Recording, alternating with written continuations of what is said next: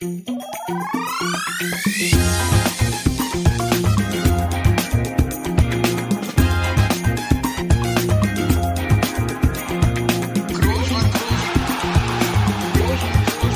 man nicht leicht heben, über den drüber, rüber, weg, rüber, weg. Einfach mal luppen. Ja, es ist soweit. Einfach mal Luppen feiert sein erstes kleines Jubiläum.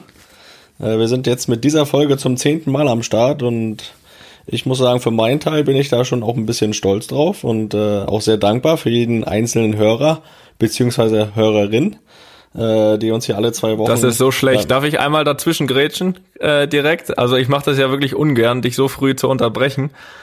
Aber du weißt ganz genau, dass ich dir die Tage geschrieben habe, oh, wir haben jetzt unsere zehnte Sendung, ja, und deine Antwort war einfach nur eine Zahl, elf.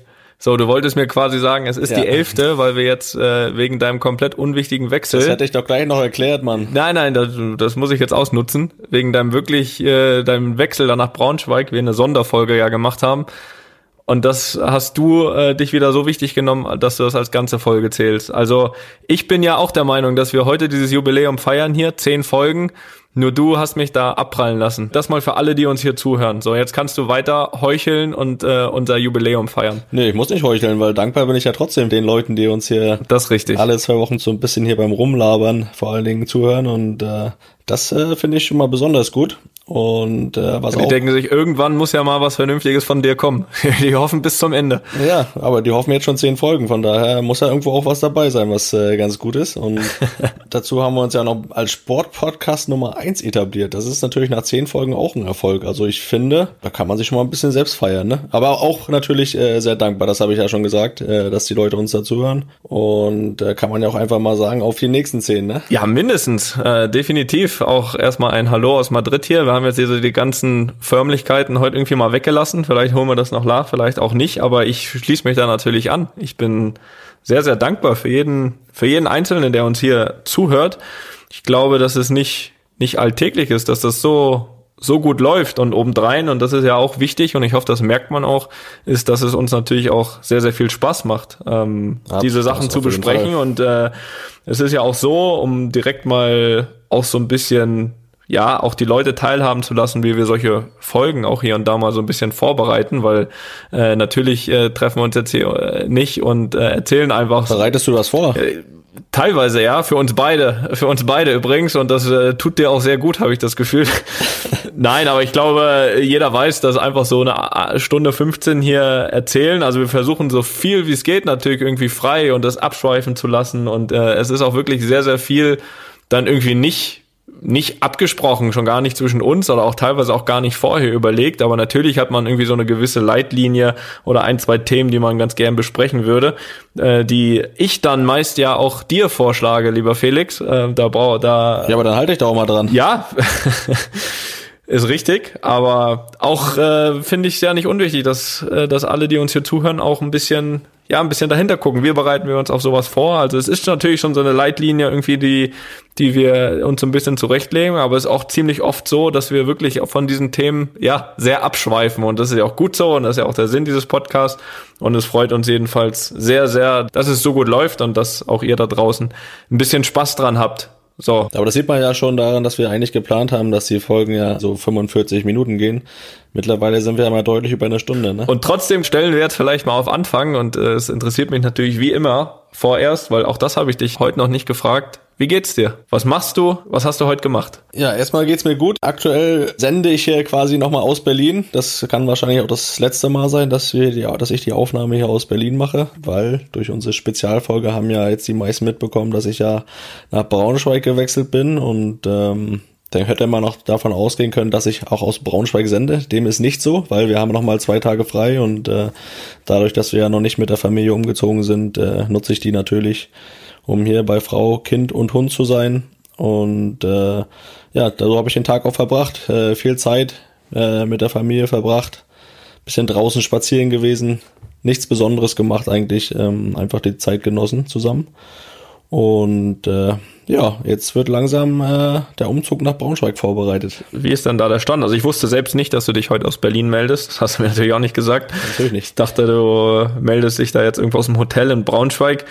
Ja, wie war denn so die erste Zeit? Ich glaube, es ist jetzt knapp anderthalb Wochen her, dass wir hier den Wechsel verkünden konnten. Wie war es seitdem? Man sagt ja so schön, hast du Land und Leute kennengelernt? In dem Fall vielleicht so ein bisschen Stadt und Leute. Wie, wie hast du dich eingelebt jetzt erstmal kurzfristig? Ja, erstmal war es ja so, dass ich ja an dem Freitag, wo wir gesendet haben, den Vertrag unterschrieben habe. Dann musste ich aber noch zwei Corona-Tests absolvieren, um überhaupt ins Mannschaftstraining einsteigen zu dürfen. Das war dann an dem Montag danach der Fall.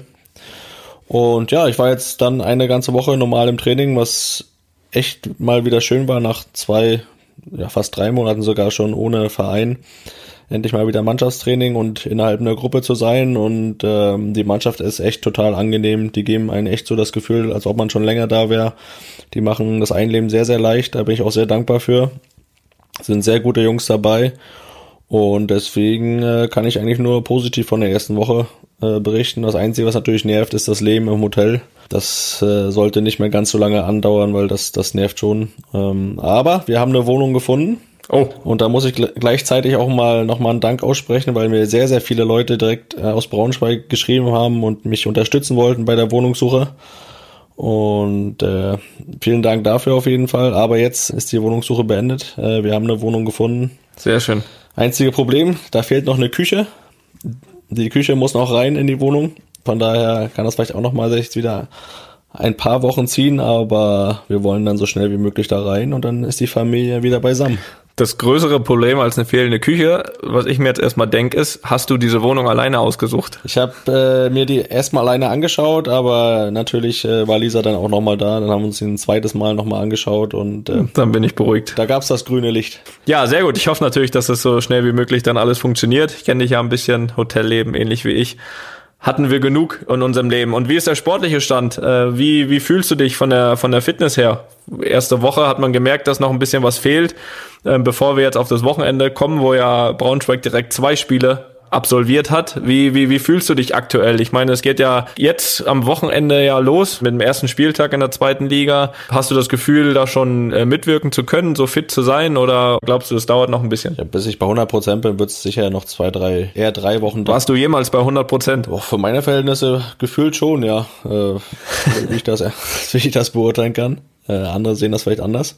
Aber ähm, das wird sicher noch so zwei, drei Wochen dauern, denke ich. Das ist auch normal, wenn man über zwei Monate raus war aus dem Mannschaftstraining, aus dem Spielbetrieb, dann äh, ist das normal. Und dementsprechend habe ich mich auch gefühlt äh, im Training. Da hat man schon gemerkt, dass da so ein bisschen noch die Spritzigkeit und die Kondition fehlt. Ähm, du hast es angesprochen, wir hatten nach dem Pokalspiel am Freitag, wo ich ja noch nicht dabei war, am Samstag auch ein Testspiel, wo ich dann bisschen Spielpraxis sammeln konnte, habe ich da 75 Minuten gespielt in Halle.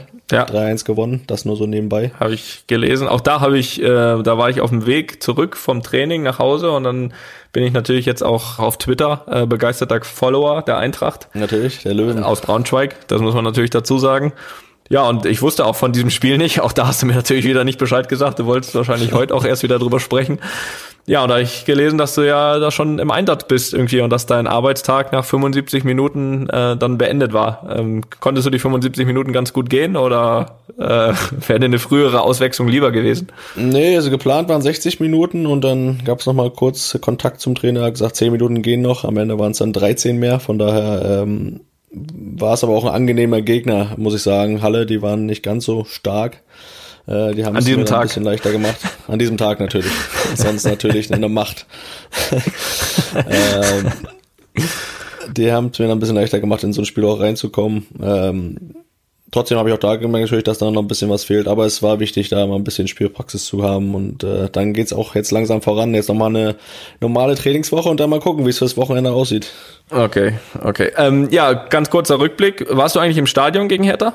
Ich war im Stadion, ja. Das war ein wildes Spiel. Ja, ich muss auch sagen, also ich habe das Spiel nicht geguckt. Da bin ich auch ehrlich, weil ich glaube, das war am Freitag oder was Donnerstag, Freitagabend. Freitagabend, ja. Freitagabend. Ähm, ja, da war hatte ich nicht so ehrlich gesagt so Zeit. Allerdings habe ich dann natürlich das Ergebnis gesehen und da habe ich mich dann gefragt, so wie es dann, wie es dann wohl in der regulären Spielzeit ausgegangen ist, wenn jetzt Braunschweig 5-4 im Elfmeterschießen gewinnt, ehrlich gesagt.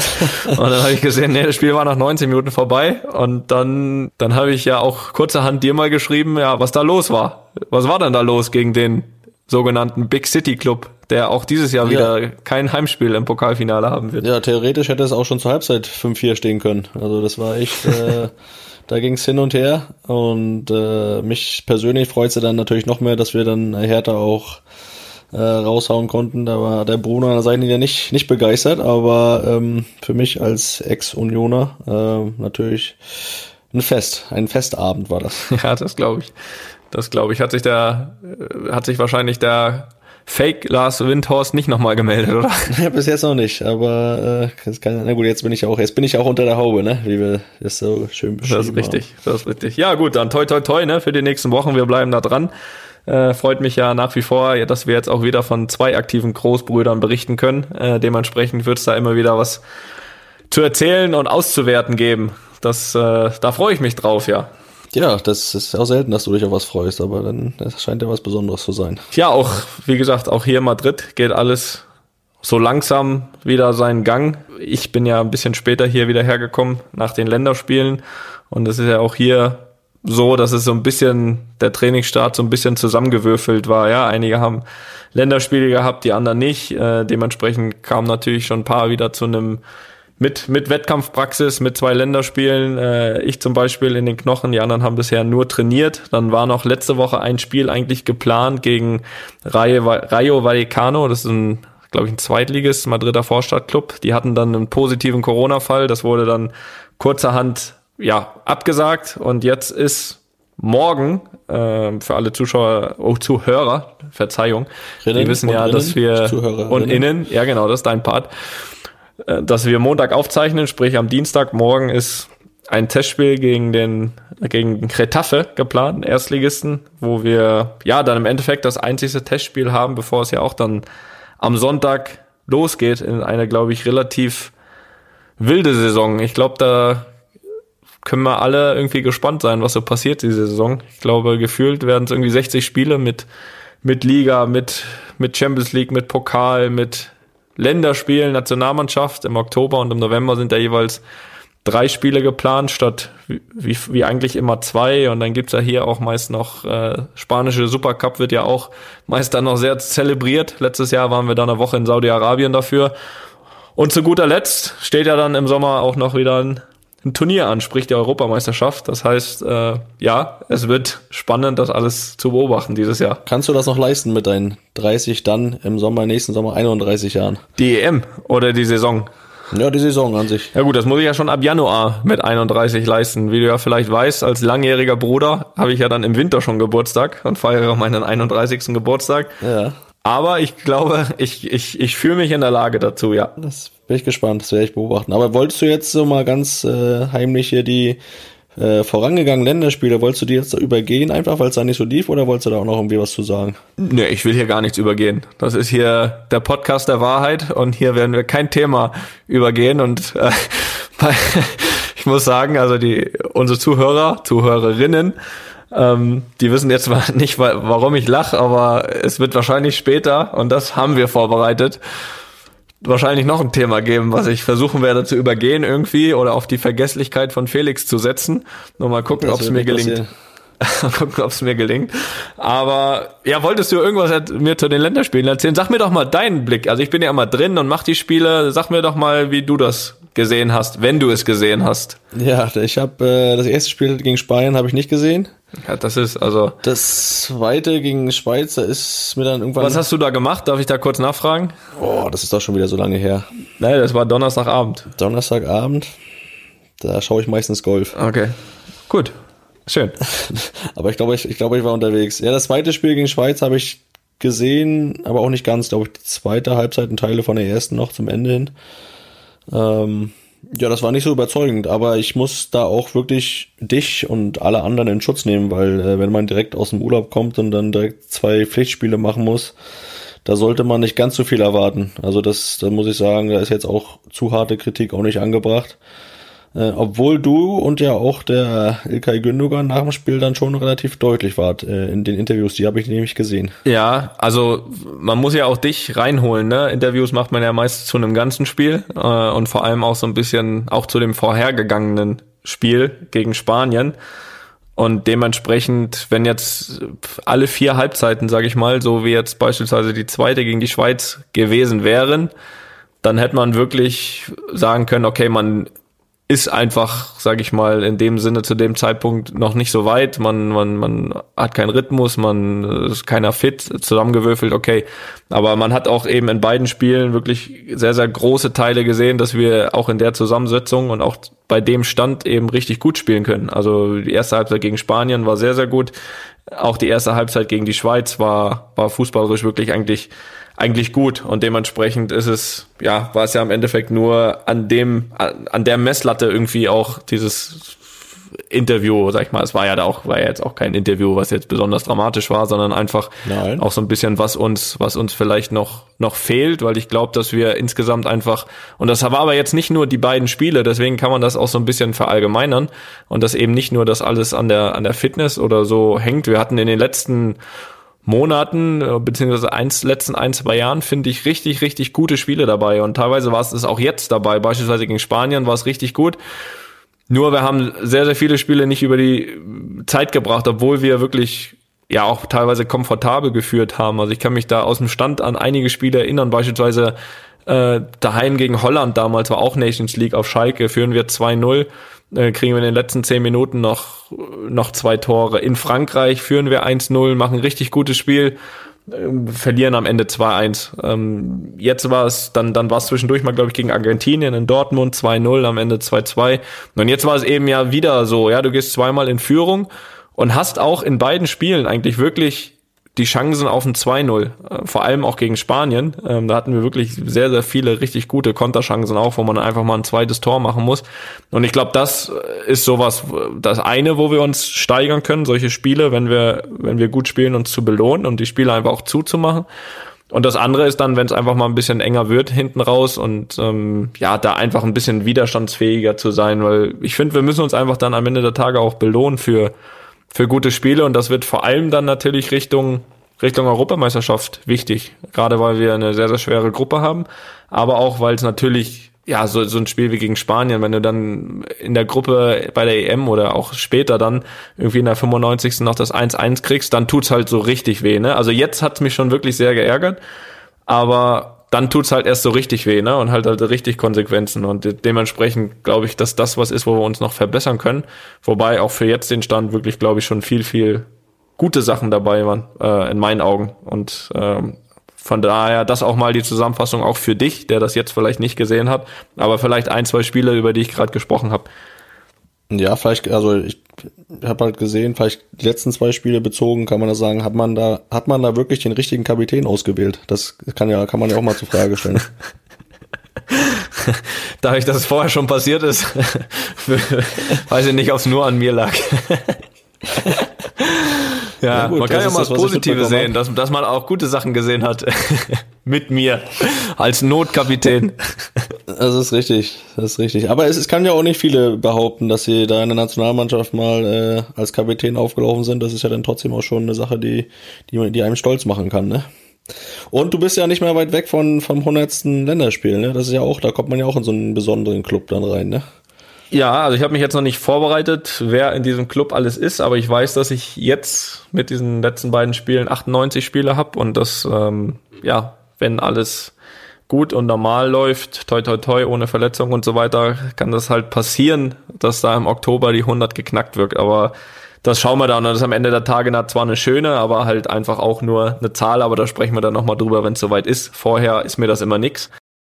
Aber das Kapitänsthema, das können wir ja ein bisschen aufgreifen, weil es gab auch in den letzten ähm, ja, Wochen hier und da auch mal von die ein oder andere Hörerfrage dazu, dass ähm, ja, was dann so ein Kapitänsamt ausmacht, was was ist wichtig dabei, was ähm, auf was muss man muss man achten und deswegen nicht nur weil ich jetzt äh, zweimal Kapitän war dort, auch die Frage an dich, denn jeder weiß, dass du auch bei Union ja zwei Jahre lang Kapitän warst. Wie ja, was war für dich als Kapitän wichtig? Auf was hast du geachtet? Und ähm, ja, was, was, was hebt sich da irgendwie vielleicht auch nochmal ein Stück ab von denen, die nicht Kapitän sind? Wie hast du das interpretiert? Ja, also klar ist es ja erstmal, dass man da die erste Ansprechperson für den Trainer ist, äh, was Themen innerhalb der Mannschaft betrifft, ähm, die man jetzt nicht als ganze Mannschaft dann bespricht oder die der Trainer vor der ganzen Mannschaft anspricht.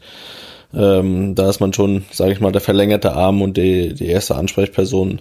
Ich persönlich habe es eigentlich immer so interpretiert, dass ich sage, eigentlich gibt's für mich mehrere Kapitäne in der Mannschaft. Das heißt, äh, klar gibt's einen, der die Binde trägt. Das ist auch mehr so ein Zeichen nach außen.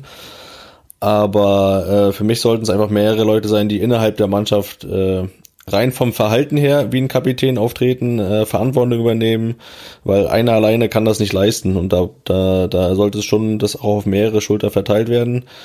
Äh, für mich ist so dieses Kapitänsamt immer mehr so ein bisschen was, alles was nach außen geht. Äh, bist ja auch mal der Erste, der dann für Interviews angefragt wird, wenn es wichtige Themen gibt. Ähm, klar, die Binde hast du am Arm, das ist sichtbar dann. Ähm, aber alles, was so innerhalb der Mannschaft passiert, bin ich eher der Typ, wo ich sage, da sollte man die Verantwortung dann schon auf mehrere Schultern verteilen. Und es gibt Typen, die, die von der Art her einfach so sind, dass sie Verantwortung übernehmen und äh, ja eine Art Kapitän sind vom Typ her.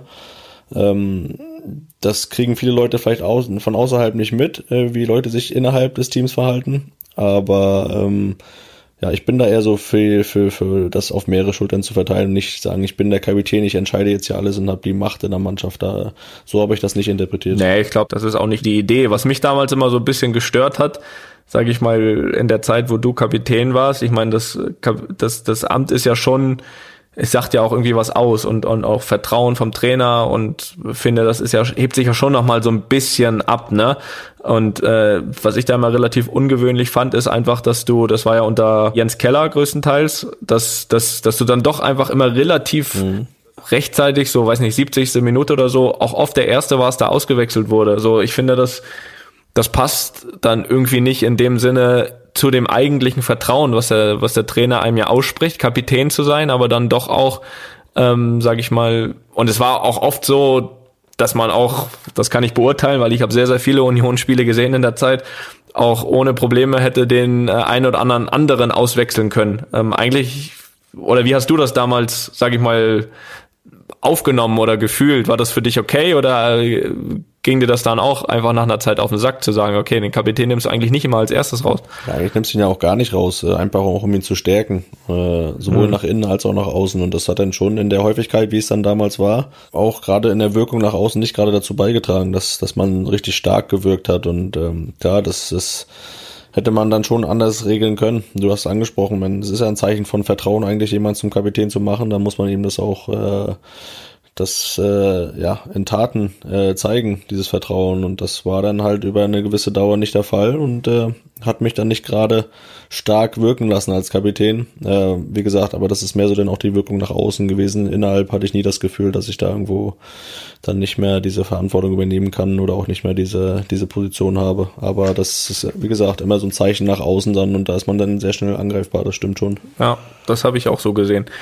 Nein, aber allgemein, ich meine, du hast ja schon einiges, einiges gesagt, ja. Also für mich sind das auch, sage ich in erster Linie von einem Kapitän so drei bis vier Aufgaben. Also die, erste ist einfach, dass du als Kapitän einfach auch die Aufgabe hast, mit Leistung vorne wegzugehen. Ja, das ist, finde ich, immer das A und O. Ähm, du bist, kannst nicht irgendwie groß die Klappe aufmachen, wenn deine Leistung nie stimmt. Das heißt, ein Kapitän muss in erster Linie auch mit Leistung vorangehen. Dann finde ich einfach auch, dass er auch außerhalb vom Platz einfach professionell sein muss, dass da gewisse Regeln, die einfach ja in der Mannschaft gibt, das, das kennen wir alle. Ja, der Erste ist, der das einhält, ja. Egal, ob das irgendwelche Pünktlichkeit ist von irgendwelchen Besprechungen, Essen, Abfahrten, was auch immer. Weil das sehen ja auch andere, gerade auch Jüngere. Er muss ja auch irgendwie ein Vorbild für Jüngere in der Mannschaft sein. Und wenn so ein Kapitän gewisse Sachen nicht einhält, ja, dann ist es schwierig, das auch auf, auf andere, finde ich, ja, oder, oder anderen Vorwurf zu machen, wenn sie es nicht machen. Ähm, dann ist er natürlich der auch, der auch in der Lage sein muss, finde ich, Anweisungen zu geben, auf und außerhalb vom Platz. Ähm, weil er auch eine gewisse, finde ich, Orientierung geben muss für, für andere Spieler. Und ähm, weil du ja auch so ein bisschen als Kapitän auch zumindest die Aufgabe hast, weil es gibt ja sehr, sehr viele, gerade dann Jüngere, die denken so, was sie schauen, dass sie ihre Leistung bringen, dass sie ihren Part erfüllen. Aber ich finde, so ein Kapitän ist ja auch schon mal jemand, der so ein bisschen auf die gesamte Mannschaft gucken muss, ne? Dass es funktioniert, dass es vor allem auch auf dem Platz funktioniert. Und ähm, dann musst du als Kapitän in meinen Augen, wenn irgendjemand mal so ein bisschen ausschert, egal das, was ich eben angesprochen habe, außerhalb oder auf dem Platz, auch in der Lage sein, auch mal so ein bisschen ungemütlich zu sein, ne? Und, äh, und, und auch den Arsch in der Hose zu haben, jedem einfach die Meinung zu sagen. Aber irgendwie immer im Sinne, Sinne vom Erfolg. Und dann auch ein Punkt, den hast du auch eben gerade schon, gerade schon gesagt, dass er einfach so ein bisschen dieses, auch dieses Sprachrohr der Mannschaft ist, ne? Also egal ob jetzt Richtung, Richtung Trainer oder, oder Präsident, es gibt ja oft mal so, ja, Momente, ich meine, du wirst das kennen, dass man irgendwie einen Trainingsplan hat und die Mannschaft ist irgendwie eine andere Meinung, ne? oder, oder hätte lieber da mal irgendwie einen Tag frei oder so. Oft. Und dann oft. ist ja oft der, sehr oft, ja, oder, oder keine Ahnung, du, du gewinnst abends ein Spiel, sehr überzeugend und nächsten Tag ist Training angesetzt und da ist es dann ja schon oft mal so, dass dann irgendwie auch der Kapitän mit dem Trainer spricht, so, wir hätten gern frei das ist natürlich auch nur möglich, wenn du das Spiel äh, gewonnen hast. Also wenn du es 4-0 verloren hast, ist es schwierig, da zu verhandeln. Ähm, solche Sachen sind ja auch Kapitänssachen. Oder aber auch, und das ja merke ich auch hier extrem, ähm, das ist natürlich auch von dem Kapitän die Aufgabe ist, sage ich mal, gewisse Prämien dann auch mit dem Präsidenten äh, auszuhandeln und eben da auch absolut den Arsch in der Hose zu haben, auch für, für das, was die Mannschaft will, einzustehen. Und bei all diesen Sachen, die ich jetzt irgendwie auch. Bist du da, bist du da, bist du da zufrieden mit Sergio Ramos bei euch? Bist du da mit dem zufrieden? Machst mehr als gut? das. Ich wollte gerade, ich wollte gerade drauf kommen. Ähm, ich finde, dass er und auch für mich, ne, also auch wenn ich jetzt, ist ja, ist ja auch wurscht jetzt, jetzt war ich zweimal Kapitän, aber selbst wenn ich nicht äh, die Binde da hab, dann hat sie, hat sie Manu hinten im Tor und trotzdem äh, habe ich auf dem Platz und außerhalb was zu sagen und finde da hab auch ich, muss ich ehrlich sagen, von von von Sergio hier auch ja, einiges gelernt und mir einiges abgeguckt und muss ich sagen. Und er ist da einfach wirklich so jemand, der all diese Sachen, die ich gerade aufgezählt habe, ja, einfach unfassbar gut umsetzt und einfach auch wirklich so jemand ist, auf, auf den gehört wird hier im Verein, ja, und von jedem, egal, das geht vom Präsident bis runter zu was auch immer, er hat einfach diese Stellung und die, die untermauert er mit Leistung, die, die, die, er hat eine Meinung und, und ähm, setzt sie eben auch dann nach außen im Sinne der Mannschaft total ein, ohne da groß einzuknicken. Und das äh, war schon nochmal ein anderes Level als das, was ich bisher mitgekommen, mitbekommen habe. Und deswegen ist er für mich auch, ja, ein absolut, absoluter Top-Kapitän. Also da habe ich, da habe ich, was Kapitäne betrifft, bisher noch nichts Besseres gesehen. Und da kann, wie gesagt, auch, auch ich beispielsweise, der hier schon auch lange ist und natürlich auch dem sein Wort auch hier äh, gewisses Gewicht hat mittlerweile. Trotzdem aber auch, ähm, gerade auch Richtung Nationalmannschaft, ähm, mir da schon noch äh, hier und da ein bisschen was abgucken und habe ich auch in der Vergangenheit und äh, glaube, dass das auch sehr, sehr hilfreich sein kann. Selbst du kannst also noch was lernen. Das siehst du, da lerne ich auch noch was dazu. Immer, immer. Das geht gar nicht anders. Ich möchte einmal ein bisschen abschweifen, weil du hast ja hier in den ersten Sendungen mach, mach. gerne dieses diese, dieses Medium auch genutzt, um jemanden zu grüßen. Ist das richtig? Das ist richtig. Das äh, sollte eigentlich auch mir nur mir überlassen sein, aber ich mache mal eine Ausnahme, weil wir hier die zehnte Jubiläumsfolge haben, kannst du das gerne auch mal tun. Ja. Alle zehn, alle zehn Folgen darfst du mal einen grüßen. Alle zehn Folgen darf ich einen grüßen und dann nutze ich das auch jetzt. Und ich möchte da auch eine, gerne eine Kategorie draus machen. Das hat mir imponiert. Ja, und zwar geht das an alle Kinder hier in Spanien oder auch natürlich auch woanders, aber hier bekomme ich es natürlich ein bisschen mehr mit, die jetzt in diesen Tagen oder auch seit letzter oder vorletzter Woche wieder ja in die in die Schule gehen. Und zwar nicht nur diesen Fakt, dass sie dass sie in die Schule gehen, sondern unter welchen Umständen. Und ich war jetzt, es ging ja vorletzte Woche, da war ich noch bei der Nationalmannschaft, wieder hier die Schule los. Aber jetzt, seitdem ich hier bin, ähm, ist es ja natürlich auch oft so, dass ich äh, Amy und Leon da in die Schule bringe. Und es ist schon eine andere Situation, ne? Und, und ich finde das für die, finde die, für die Kinder nicht einfach. Also man muss sich das mal vorstellen sag ich mal, Leon ist sieben, Amy vier. Das gilt natürlich für alle anderen, deswegen äh, diese Kategorie, das hat mir imponiert. Wie gesagt, für alle Kinder, aber ganz speziell, weil ich es natürlich bei meinen eigenen am, am, am meisten mitbekomme.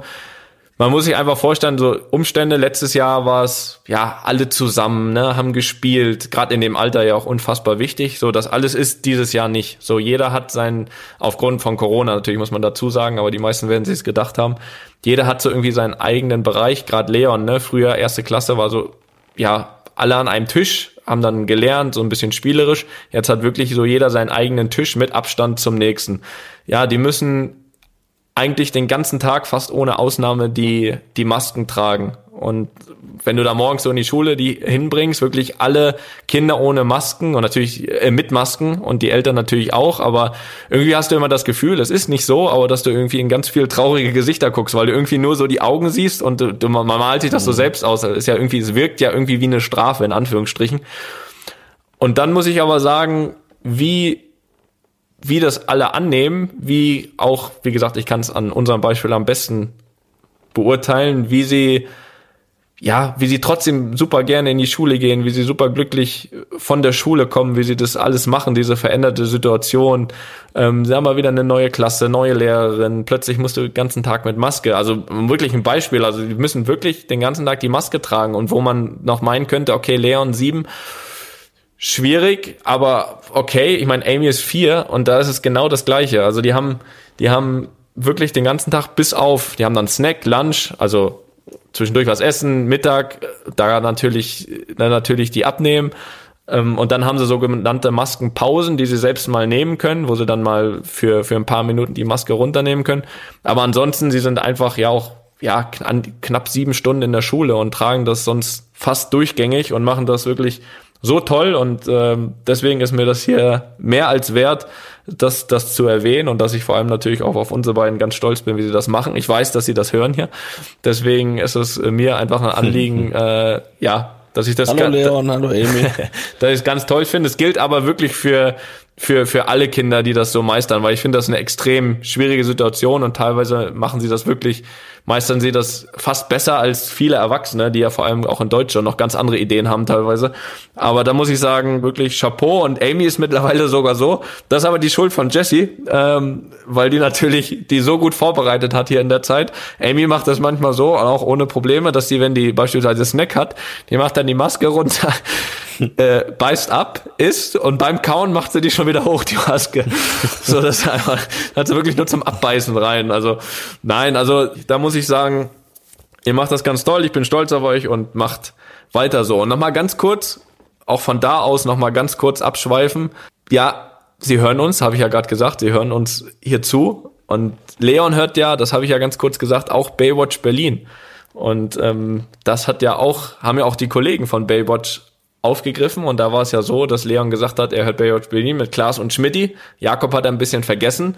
Jakob hat sich natürlich da nicht lumpen lassen und hat in der letzten Folge Baywatch Berlin, die natürlich unbedingt nachzuhören ist, ja gesagt, dass ihn das stört, dass er in der Zielgruppe Sechsjährige nicht so ankommt. Hast du die gehört? Übrigens, kurze Nachfrage. Nein, noch nicht. Ich fahre morgen wieder nach Braunschweig auf der Fahrt, höre ich sie mir noch an. Noch nicht, okay. Dann mache ich dich ein bisschen schlauer. Ich will's ja noch hören. Jetzt mehr, jetzt na gut, erzähl. Das kannst du erzählen. Ja, aber das, das, das muss ich doch jetzt sagen, sonst wirkt das ja hier wie Nein, jedenfalls hat er in der letzten Folge sich dem Thema angenommen und da eins, zwei, du wirst es dann hören, wirklich richtig, richtige Knaller rausgebracht für Kinder. So, und dementsprechend hat Leon das natürlich gehört und deswegen auch eine ganz kurze Nachricht von Leon nochmal an die Baywatch Berlin Crew. Baywatch Berlin mit Klaas, Schmidti und dem lustigen Jakob.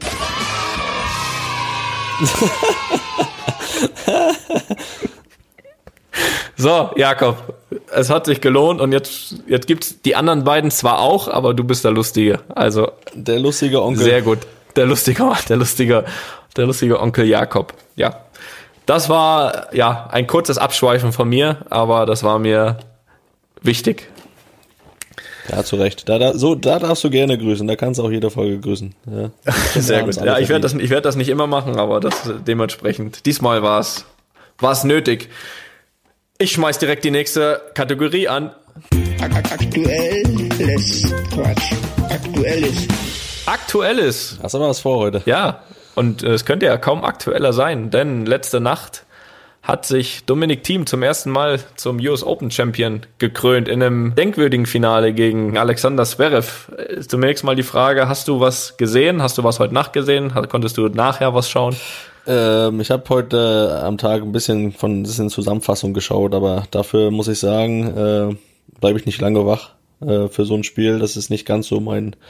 Also klar gucke ich gerne Tennis, äh, aber ich habe jetzt, auch wenn der Zverev äh, Deutscher ist und ich auch das Gefühl habe, dass gar nicht so ja großes Interesse auch in Deutschland ist, obwohl er ja eigentlich seit Ewigkeiten der erste Deutsche ist, der mal wieder in so einem Grand Slam Finale war. Ähm, es ist auch bei mir so, dass ich da nicht ganz so sage, jetzt, da bleibe ich jetzt bis spät nachts am Fernsehen, schaue mir das an.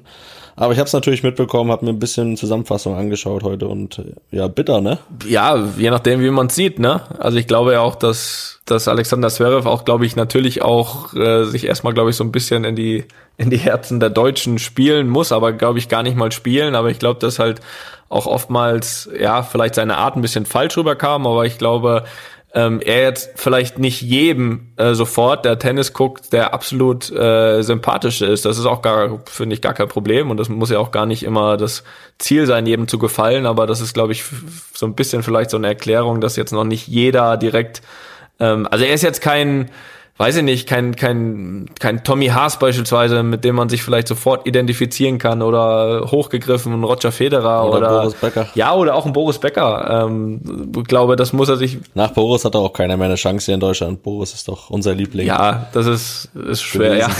Wenn man, wenn man so, wenn man so liest gewesen, ja. Ähm, aber klar ist das so jemand wie, wie dann, viele Ältere haben natürlich Boris äh, im Kopf und, und, und man wird dann verglichen und deswegen manchmal ein bisschen schwer. Aber ich habe das Gefühl, dass er absolut auf einem, auf einem guten Weg ist, auch von der ganzen Körpersprache. Ich habe sehr, sehr viele Spiele von ihm schon gesehen. Äh, und mittlerweile ist es wirklich, ja, ja man, man vergisst ja auch immer, dass er extrem jung ist, ne? Also absolut auch Entwicklung vor sich. Und wenn man jetzt auch das als Beispiel nimmt, dieses Turnier, dann muss man sagen, hat er sich absolut gemacht. Aber ich muss auch zugeben, ich habe heute Nacht die ersten zwei Sätze gesehen. Die hat er ja gewonnen. Und da sah es dann auch wirklich sehr stark nach. Und hast gedacht, das ist durch, oder was? Nein, das war so, ehrlich gesagt, so ein Mix aus Müdigkeit. Äh, dann aber auch aus dem, was du gesagt hast, irgendwie. Also wenn jetzt ein Roger oder Rafa da gespielt hätte, ich wahrscheinlich nicht ausgemacht. Das ist, das ist richtig. Aber irgendwie, ja, ähm, auf der anderen Seite habe ich auch gedacht, dass er da durchkommt, weil, weil Team eigentlich keinen guten Eindruck gemacht hat bis dahin. Aber das dann eben noch gedreht hat. Und ich finde, und ich weiß, dass du, wir hatten ja vorhin kurz Kontakt, kurz den, den Tiebreak geschaut hast. Und alles, was bis dahin war, war ja schon relativ wild. Ne? Also Zverev 2-0 Satzführung, dann äh, auch Break vor im dritten. Eigentlich alles gemacht, um, um, um den Titel zu gewinnen. Äh, Team kommt zurück, gewinnt den dritten, den vierten. Dann glaube ich beim Stand von 5-5 breakt Team, schlägt auf zum, zum, zum Matchgewinn, wird wieder gebreakt 6-6. Und den Tiebreak hast du geguckt, das weiß ich. Und deswegen würde ich gerne ein bisschen mit dir über den Tiebreak sprechen. Was du glaubst, was auch einfach nur Schädel ist und gar nicht mehr Qualität. Ich glaub, weil ich glaube, das ist zu 95 Prozent dann wirklich Schädel und äh, nur zu 5 Prozent, weil man hat gesehen, wie Team da rumgehinkt ist, äh, glaube ich, Krämpfe hatte, wenn nicht sogar auch irgendeine Verletzung. Aber trotzdem diesen Tiebreak gewinnt. Warum in deinen Augen? Ja, richtig fit haben sie beide nicht mehr gewirkt, aber es stimmt schon, der Team hat schon noch ein bisschen müder gewirkt am Ende.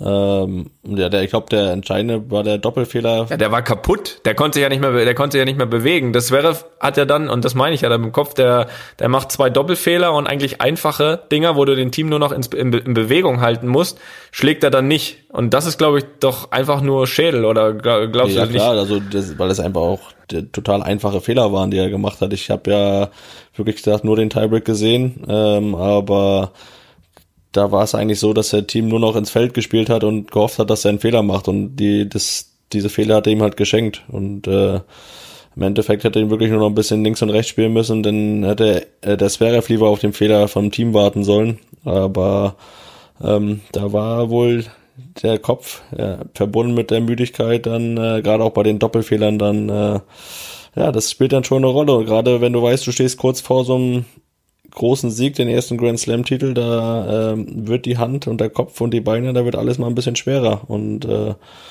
deswegen äh, war es dann, glaube ich, am Ende so, wer, wer mehr Fehler macht, verliert. Ne? Ja, und ich glaube ich, ich, ich glaub einfach, dass jetzt gefühlt Team einfach noch den, den besseren Schädel hatte dafür. Oder, oder von, von mir ist auch dieses, ist, auf der einen Seite war es, glaube ich, vielleicht auch dieses kurz vorm Gewinn sowas Großes, da, da fängst du nochmal an zu zittern. Und ich glaube auch so ein bisschen dieses, nach dem Motto, ich kann doch jetzt nicht gegen den Verletzten verlieren da drüben, ne? Also dieses und und und plötzlich macht er noch mal einen ganz guten Schlag, macht er noch mal einen guten Aufschlag und ich glaube, das ist so der Mix, ne? Dieses dieses diese diese berühmte Angst vorm Gewinn äh, und dann und dann dieses okay, eigentlich bin ich durch, weil der da drüben ist fertig. Ja, gegen den darf ich gar nicht verlieren. Und das ist auch nochmal dieser, dieser zusätzliche Druck, ne? Und dann zu sagen, oh hoppala, jetzt steht's 3-3 gegen den Verletzten da drüben. Ähm, und, und dann wird's plötzlich auch wieder, wieder eng und zittrig. Und das hast du ja bei den Aufschlägen gesehen. Ich weiß nicht, ob du den Aufschlag gesehen hast, sag ich mal, den, den zweiten Aufschlag. Ich glaube, da steht 6-5 im Tiebreak für Team. Und ich glaube, zweiter Aufschlag Zverev. Also weiß nicht, der war rüber geworfen, so oder rüber gezittert, äh, weil ja, und das, und das zeigt im Endeffekt alles, ne? So dieses, die, in dieser Situation. Und ich finde, das ist dann auch am Ende der Tage nochmal und das was ist, glaube ich, ganz normal in dem da Alter. Ich, also kurz einzuhaken, da habe ich andere zweite Aufschläge gespielt, als wir gegeneinander gespielt haben. ja, vor allem erster. Äh, du hast gut aufgeschlagen, ja, ist richtig. Ich, ja, aber zweiter habe ich ab und zu mal auch beim zweiten Risiko gegangen, ne? Auch mit dem zweiten. Ja, gut, aber du warst natürlich auch nicht im US Open Finale, ne? Das muss man auch noch machen. Aber ich glaube, das ist auch nochmal so ein Punkt, ja, ge ne? Gefühlt habe ich mich da reinversetzt. ja, war auf jeden Fall auch ohne Zuschauer. Das war die Gemeinsamkeit. Ja. Aber ich glaube, das ist gefühlt nochmal der Punkt, der dann. Gleicher Belag. Richtig, das ist richtig, ja. Äh, der Punkt, der dann, glaube ich, nochmal, und das, das kommt wahrscheinlich über die Jahre, ich hoffe, dass das kommt, äh, dieser Punkt, der dann nochmal zu diesen Federers und Nadals und vor allem Djokovic dieser, dieser Tage führt, dieses, äh, ja, egal welcher Punkt und äh, je mehr Druck, umso besser, so nach dem Motto, ne? Ich glaube, das ist dann dieses, was dann einfach noch noch fehlt, aber kommt. Aber trotzdem, trotzdem irgendwie Glückwunsch an beide Seiten. Auch an Dominik Thiem war in seinem, seinem, seinem vierten Grand Slam Finale äh, und hat jetzt, glaube ich, das auch absolut verdient, da das zu holen. Das ist ein wirklich überragender Spieler geworden, hätte ich nie gedacht. Ähm, deswegen wir haben gerade Novak Djokovic angesprochen. Das Highlight des Turniers war ja nicht das Finale. Ich meine, ich habe kein Spiel gesehen in dem Turnier, ne? aber ich glaube, das hat ja jeder mitbekommen. Das ist ja auch für dich eher interessant, sowas, als so ein ganzes Spiel Das ist für mich interessant, ja. Das fand ich sehr interessant. Ja, dann gib doch mal deine Meinung dazu ab. Oder sag doch erstmal bitte noch, was passiert ist, äh, für die, die es nicht gesehen haben. Ich weiß nicht, in welcher Runde das war, aber auf jeden Fall wurde der Novak Djokovic äh, disqualifiziert, weil er aus Frust den Ball weggeschlagen hat und dabei aus Versehen, muss man betonen, äh, eine Linienrichterin am Hals getroffen hat, glaube ich, die dann kurz ein bisschen Schnappatmung hatte. ähm, und dadurch, dass er im Darf Nachhinein ich lachen nicht, sowas? naja, das, ich wollte gerade sagen, dadurch, dass man ja im Nachhinein sagen kann, dass da nichts Schlimmeres passiert ist, äh, konnte ich dann auch lachen, als ich das gesehen habe. auch wenn es fies ist, aber aber jedenfalls äh, ja, wurde er dann disqualifiziert und äh, ich muss sagen, für mich war das trotzdem übertrieben, dass er disqualifiziert wurde, weil äh, es war immer gar nicht mit Absicht. Er hat den wollte den Ball einfach irgendwo hinschlagen, aus Frust natürlich, aber das hat er glaube ich auch schon tausendmal in seiner Karriere gemacht und der ist dann irgendwie gegen die Wand geprallt der Ball. Nur stand halt diesmal die, die Linienrichterin im Weg und äh, ja gut. Also für mich muss ich sagen, ja, also ich weiß ja nicht, er ist ja immer sehr heißblütig und äh, gab bestimmt schon mal ein, zwei Sachen. Äh, vielleicht hat ihn da seine Vorgeschichte auch ein bisschen dann, äh, ja, hat das das ein bisschen beeinflusst, dass er dann disqualifiziert wurde, aber für mich war es trotzdem übertrieben. Ich finde das sehr schade, dass du das so siehst, weil ich hätte sehr, sehr gern mit dir ausgiebig diskutiert, weil die einhellige Meinung, die ich überall in der Presse danach gelesen habe, ist, völlig zu Recht disqualifiziert, sehen wir auch so und so weiter. Und ich habe das von Anfang an anders gesehen. Man muss auf der einen Seite sagen, es steht halt in den Regeln, wahrscheinlich so. Also gehe ich mal von aus. Ich kenne die Regeln, äh, also ich habe sie mir noch nie durchgelesen, aber es wurde ja immer gesagt, so es ist regelkonform.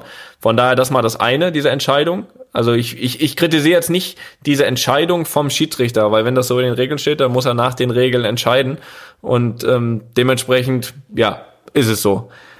Aber ich finde das auch völligen Unsinn, ehrlich gesagt, ihn dazu zu disqualifizieren. Also A, weil einfach dieser, diese Absicht nicht da war, das hast du ja richtig gesagt, diese Absicht war absolut nicht da und dementsprechend war es ein Versehen.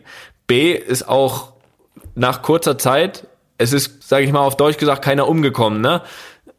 Dass das nicht gut ist und dass es nicht schön ist und keine, auch keine schönen Bilder, wenn da jemand von einem Ball, der relativ fest, glaube ich, auch geschlagen war, getroffen wird, äh, das ist alles keine Frage. Aber es war, hielt sich alles im Rahmen und deswegen dass er eine Strafe hat. Und er hatte, glaube ich, auch ein Warning schon vorher, alles schön und gut. Und dass du ihn bestrafen musst und zieh ihm Punkt ab, dann hat er eh den Satz verloren äh, in der Situation. Oder oder nimm ihm sogar von mir aus noch einen Satz weg. Oder gib ihm eine Million ähm, Strafe, er muss das an irgendwas, äh, an irgendeine Stiftung zahlen oder was auch immer. Aber ich finde, du kannst ihn nicht wegen sowas aus einem der wichtigsten Turniere des Jahres schmeißen, wo er ohne Absicht ähm, jemandem noch nicht mal in dem Sinne irgendwie schwer verletzt. Also ich, ich, ich sehe das ähnlich wie du. Für mich ist das keine Qualifikation für so ein wichtiges Turnier. Ähm, dementsprechend scheinen wir da auf einer Wellenlänge zu sein. Überrascht und ich finde es ja. ein bisschen, überrascht ja, überrascht mich auch. Ich hätte auch lieber mit dir diskutiert, aber das ist ganz klar meine Meinung. Und ich bin kein riesen Djokovic-Fan, ne? also ich, aber ich finde, man muss, man muss jeden auch so ein bisschen so lassen, wie er ist. Und, und, und diese Emotionen gehören einfach dann auch, auch dazu. Und wenn er die auslebt, und das soll er auch um Gottes Willen in Zukunft machen, und, und wird er, glaube ich, auch. Ähm, trotzdem, trotzdem finde ich in dem Sinne diese Strafe einfach, in meinen Augen war die deutlich, ja, deutlich zu übertrieben. Aber ich habe mir mal die Mühe gemacht, als ich das ja gesehen habe und auch auch mit der Entscheidung. Ich habe mir mal die Mühe gemacht, äh, vor allem auch aus dem Tennis so ein paar Beispiele aus der Vergangenheit rauszugraben, für was dann irgendwie jemand disqualifiziert wurde. Und bist du da interessiert, so, dir sowas äh, anzuhören? Da bin ich sehr interessiert. Da. Ich habe auch äh, noch einen Bezug auf den Fußball. Äh, ich meine, du kannst, kannst gleich fortfahren. Äh, gib mir einen Moment. Ja, ich gebe dir Äh, einen Moment wenn jetzt mal Disqualifikation im Fußball ist ja eigentlich gleichbedeutend mit einer roten Karte, ne? Und äh, da habe ich mal geguckt und äh, festgestellt, du bist noch nie vom Platz geflogen in deiner Karriere. Das ist richtig. Hättest gar nicht nachgucken müssen, hättest einfach nur fragen müssen. Ja, ja, ja. Wie hast du das denn hingebekommen? Also, okay, ich bin, ich habe äh, für mich jetzt, ich bin einmal vom Platz geflogen, nee, zweimal. Einmal in der ersten Liga, einmal in der dritten Liga. Stimmt, das fällt mir gerade ein. Beim, in der dritten Liga habe ich einmal einen Schiri ein bisschen geschubst, da habe ich rot bekommen. Das ist auch zurecht. Ja, aber das ist ja auch okay. Aber das ist ja, also übertragen zu Djokovic, das ist ja, als wenn du dann, und du warst, das hast du ja sogar mit Absicht gemacht. Das ist ja dann quasi, wenn du irgendjemanden, beispielsweise, du schießt den Ball nach außen und triffst den Linienrichter, ohne dass du das machen wolltest, und die sagen dir, okay, die Saison ist für dich beendet. Ja. Das ist ja, das ist ja in keinem Verhältnis. Das ist ja völliger, völliger Quatsch. Aber erste, erste Liga, was war dein Platzverweis? War irgendwie gelb-rot oder sowas, ne? Aber was auch die Wahrheit ist, Gelb-rot, ja. ja, nichts Dramatisches. Die Wahrheit ist aber auch, dass du öfter verdient hättest, vom Platz zu fliegen. Also ich habe ein, zwei Spiele von dir gesehen, da hattest du gelb und da bist du echt nochmal so ein bisschen unschlau. Äh, dir kann ich ja sagen, relativ dumm dann noch in den Zweikampf gegangen. Ich weiß nicht, äh, was du mit dem Schiedsrichter dann gemacht hast. Äh, das, können wir nachher auch nochmal besprechen. Äh, da kommen wir auch nochmal zu Schiedsrichtern. Aber da hast du dann schon auch ein, zwei Mal auch sehr Glück gehabt. Nö, das war einfach nur clever. Aber äh, ja, ich habe einmal gelb-rot bekommen. Das, das war auch mein erstes und einziges Spiel, wo ich Innenverteidiger gespielt habe. Das war in Frankfurt. Ähm, ja, das war auch, da habe ich zwei Fouls gemacht im Spiel, zweimal gelb, das war auch, das war auch Quatsch. Ja, du bist auch so ein Typ, der sagt, boah, hier, so, wenn du einen von hinten hau- rumhaust in der ersten Minute, ne, gibt's ja oft, boah, ist das erste Foul, erste Minute kannst du noch kein Gelb geben. Ja, aber wenn du den halt umhaust, dann ist er trotzdem gelb. Zeichen setzen. Ja, Zeichen setzen, aber Zeichen setzen. Zeichen setzen. Zeichen setzen ist oft gelb, mindestens. ja, wie gesagt, Ja, ich, aber das wollte ich nur mal kurz erwähnen. Jetzt äh, sag doch mal hier mit Tennis und so. ja, ich habe ein, zwei schöne Sachen gefunden. Also vorneweg, alle Beispiele, die ich sag, sind mit dem gleichen Ergebnis wie bei, wie, wie bei Novak geendet, also Disqualifikation. Ich habe da was Schönes gefunden aus dem Jahr 1990 von John McEnroe. Und er ist da direkt gegen drei Sachen verstoßen. Das eine, er beschimpfte die Linienrichterin. Das zweite war, er hat den Schläger zerschlagen. Und das dritte, zum Oberschiedsrichter hat er gesagt, deine Mutter. Dementsprechend hat er sich das mehr auch als verdient gehabt, diese Disqualifikation. Er hat das wahrscheinlich anders Aus gesehen. seiner Sicht bestimmt nicht. Aus seiner Sicht mit Sicherheit nicht. Dann habe ich noch was Gutes von 2012 aus Queens. David Nalbandian zertrat eine Werbebande, hinter der ein Linienrichter saß, dessen Schienbeine dann blutig waren. Das finde ich, fand ich auch nicht so schlecht. Wer sitzt er auch da? Dann was anderes. Ja, da gab es keine Disqualifikation, allerdings hätte es sie wahrscheinlich gegeben, aber er ist dem zuvor gekommen. Und zwar aus dem Jahr 1995 in Wimbledon ein sogenannter Jeff Tarango, habe ich zugegebenermaßen auch noch nie gehört vorher. Jedenfalls beschimpfte er den Schiedsrichter als korrupt, packte am Ende dann selbst seine Tasche und ist gegangen. das fand ich nicht schlecht. Und dann habe ich noch eine Sache, da ist auch äh, die Angelique Kerber involviert. Und zwar ging die Disqualifikation gegen Anastasia Rodionova in Cincinnati 2007. Die schlug nämlich einfach einen Ball auf die Zuschauer und zwar mit dem Grund, dass die Zuschauer für Angelique Kerber waren. also die, hat, die, die, fand das, die fand das also einfach nicht gerecht verteilt, dass da die, Verstehe ich total. die Zuschauer muss man auch mal, muss man, muss man halt auch mal ausleben. Also dementsprechend, das waren, das waren ein paar Beispiele. Also Novak, du bist nicht allein und definitiv war es bei den anderen deutlich berechtigter als bei dir. Ja, wir sind ja, wie du vorhin gesagt hast, mittlerweile Sportpodcast Nummer eins, zumindest bei Apple und Spotify und hoffen das natürlich auch zu bleiben. Aber dementsprechend haben wir heute auch wirklich sehr, sehr viel Sport eingepackt. Wir müssen noch einmal rüberschauen. Da machen wir, brauchen wir nämlich ein kurzes Update zu den NBA Playoffs, wo wir ja bekanntermaßen unser Tippspiel haben, wo die Strafe ist, oder was heißt die Strafe? Äh, wo der Preis für denjenigen ist, er darf einen Tag den Instagram-Account des anderen führen. Und da kann man sich ungefähr vorstellen, in welche Richtung das gehen kann. Kurzer Stand, wir haben natürlich, da die Playoffs ja, relativ, ja quasi täglich laufen, äh, haben wir intern zwischen diesen Aufnahmen des, des Podcasts natürlich weiter getippt. Das mal kurz hinten dran. Und zwar standen ja die Spiele Lakers gegen Rockets an. Da war Felix bei einem 4-3 für die Lakers, ich bei einem 4-1 für die Lakers. Ausgang ist vielleicht bekannt, 4-1 für die Lakers. Ja klar. Drei Punkte für mich, Tendenz, ein Punkt für Felix. Und Nuggets gegen Clippers, da steht's aktuell 3-3. Ähm, da wird's keine Unterschiede zwischen uns geben. Da Felix 4-1 Clippers und ich 4-2 Clippers getippt habe. Und dementsprechend, äh, je nachdem, wie es ausgeht, gibt's maximal einen Punkt für jeden. Ich bin natürlich dafür, dass die Clippers jetzt dann auch rausfliegen, weil jeder weiß, Felix Nein, hat nein, das ist mein Titeltipp. Titeltipp Clippers. über, über meinen Titeltipp reden wir nicht. Aber den aktuellen Stand. Warum nicht? Wen hattest du nochmal?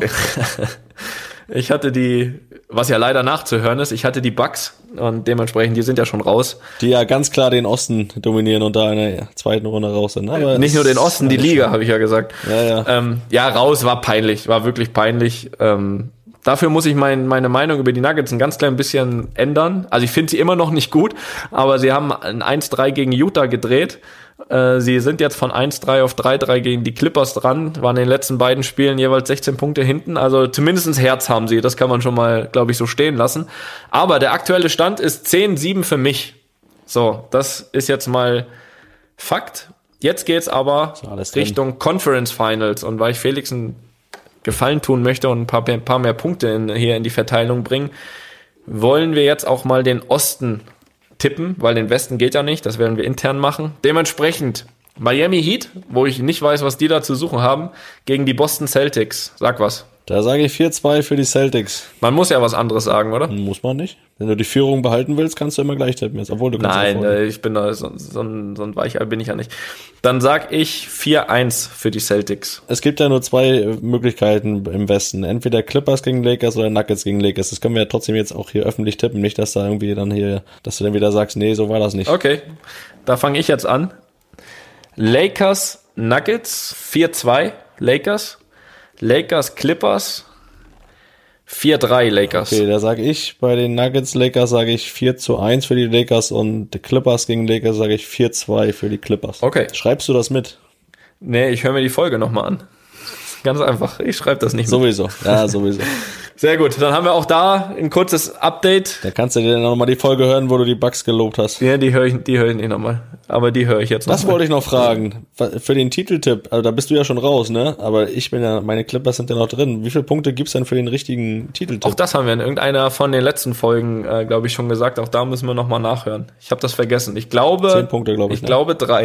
ich ich glaube nicht. Ich glaube drei, aber das hören wir nochmal nach. Also wir halten euch da auf dem Laufen, wie der Stand ist. Und vor allem würde ich mich natürlich sehr freuen, Felix seinen Instagram-Account für so einen Tag einfach mal zu übernehmen. Apropos Hören, wir haben Hörerfragen. Natürlich haben wir Hörerfragen. Vorher möchte ich wie immer auch sagen, dass auch diesmal wieder es sehr, sehr zahlreich war, dass die Leute sehr, sehr kreativ sind. Es macht sehr, sehr viel Spaß, sich durch, durch diese Fragen und, und Kommentare da durchzuwühlen. Jetzt haben wir schon genug bedankt bei den Leuten. Nee, nee, wirklich. Ich finde das wirklich tolle Fragen und bleibt da wirklich aktiv. Wir holen das hier rein. Ihr seht das jedes Mal aufs Neue. Und äh, dementsprechend macht da weiter. Luppen at studio-bummens.de. Wir sind über jeden Kommentar und über jede Frage froh. Hast du gut gesagt. So, erste Frage. Felix, schieß los. Die erste Frage kommt von Tahir. Und da geht's um das Thema Lieblingsposition. Also Ähm, auf dem Fußballplatz jetzt, ne? Dass wir uns hier falsch verstehen. Ein Sportpodcast. Ähm, also, Nein, wir sind ein allgemeiner Podcast. Jetzt halt die Klappe. Quatsch. Wie reagiert ihr darauf, wenn der Trainer euch nicht auf eure angestammten Lieblingsposition aufstellt? Reagiert man doch ein wenig mit Groll oder ist man trotzdem froh, dass man spielen darf? Gerade Toni musste in seiner Zeit bei Leverkusen, zumindest was die Profikarriere anbelangt, doch sehr flexibel sein. Ähm, also ich war ja bei Leverkusen nur anderthalb Jahre und ähm, ja, habe ich ja schon oft bewegt, eine sehr gute Zeit. Aber ja, zu der Position. Ich habe ja da den, den linken Flügel gegeben. Ja, das war ein bisschen ungewöhnlich. Ich habe es dann so ein bisschen interpretiert, aber es hat mir sehr viel Spaß gemacht. Ich habe ja, ich habe ja hier auch, wo ich meine meine Abschiedself zusammenstellen musste, damals schon gesagt, dass ich dort auch gern gespielt habe, auch mit beispielsweise Gonzalo Castro hat hinter mir gespielt. Also es war von uns beiden nicht die Lieblingsposition, aber wir haben absolut das Beste draus gemacht. Und ich war damals, um auch diese Frage zu beantworten, wirklich einfach froh zu spielen. Also da war es mir wirklich egal wo. Ich war einfach froh zu spielen, habe das versucht, das Beste aus der Position zu machen. Aber es ist richtig, ich habe da ja linkes Mittelfeld gespielt. Das weiß nicht, ob ich das noch könnte heute. Ähm, bin dann aber ja zurück nach München und da war ich dann wieder klassischer Zehner in der Mitte unter Jupp Heynckes. Dann kam Guardiola, da war ich dann so ein Achter, halb links. Dann bin ich nach Madrid gegangen, da war ich dann wieder der wirklich der Sechser, also hab wirklich alleine auf der Sechs gespielt, sehr anspruchsvoll. Und mit mit der ja, mit, der, mit dem Trainer Zinedine dann bin ich dann wieder zurück auf die acht, die ich quasi vorher unter Pep gespielt habe.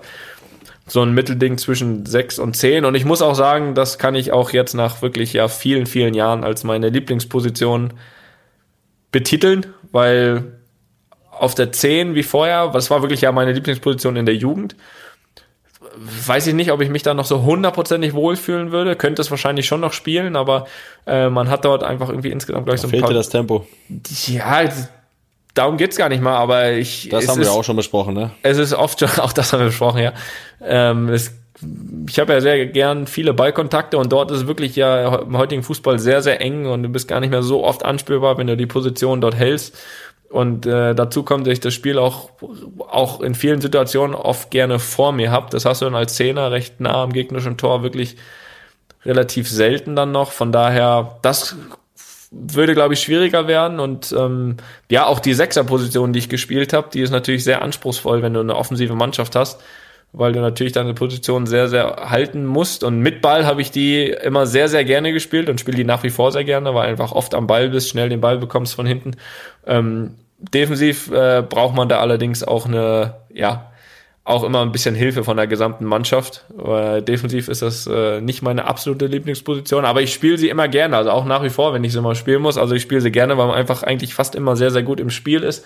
Und wenn man als Mannschaft das gut verteidigt, kann man das auch in meinen Augen auffangen. Aber die acht ist so das Mittelding, ja, du bist nicht ganz vorne, hast aber Kontakt äh, nach vorne, bist aber auch nicht alleine. Das heißt, im Verteidigen hast du auf der acht natürlich auch immer noch genügend Leute hinter dir, sodass du auch ohne Probleme nach vorne verteidigen kannst, sagt man ja im heutigen Fußballdeutsch. Von daher die acht meine Lieblingsposition. Wie ist denn bei dir? Du bist ja eher der Wandervogel. Du hast ja vorhin schon gesagt, du warst plötzlich mal Innenverteidiger. Du hast ja, in unseren jungen Jahren warst du der, der Stürmer vorne, dann warst du dann irgendwann im Mittelfeld und äh, was, was, was aus dir geworden eigentlich, positionsmäßig? Du hast ja gesagt, am Anfang der Karriere, gerade Anfang der Profikarriere, da, da ist dir das wirklich auch relativ egal. Da, da stellst du auch keine großen Ansprüche.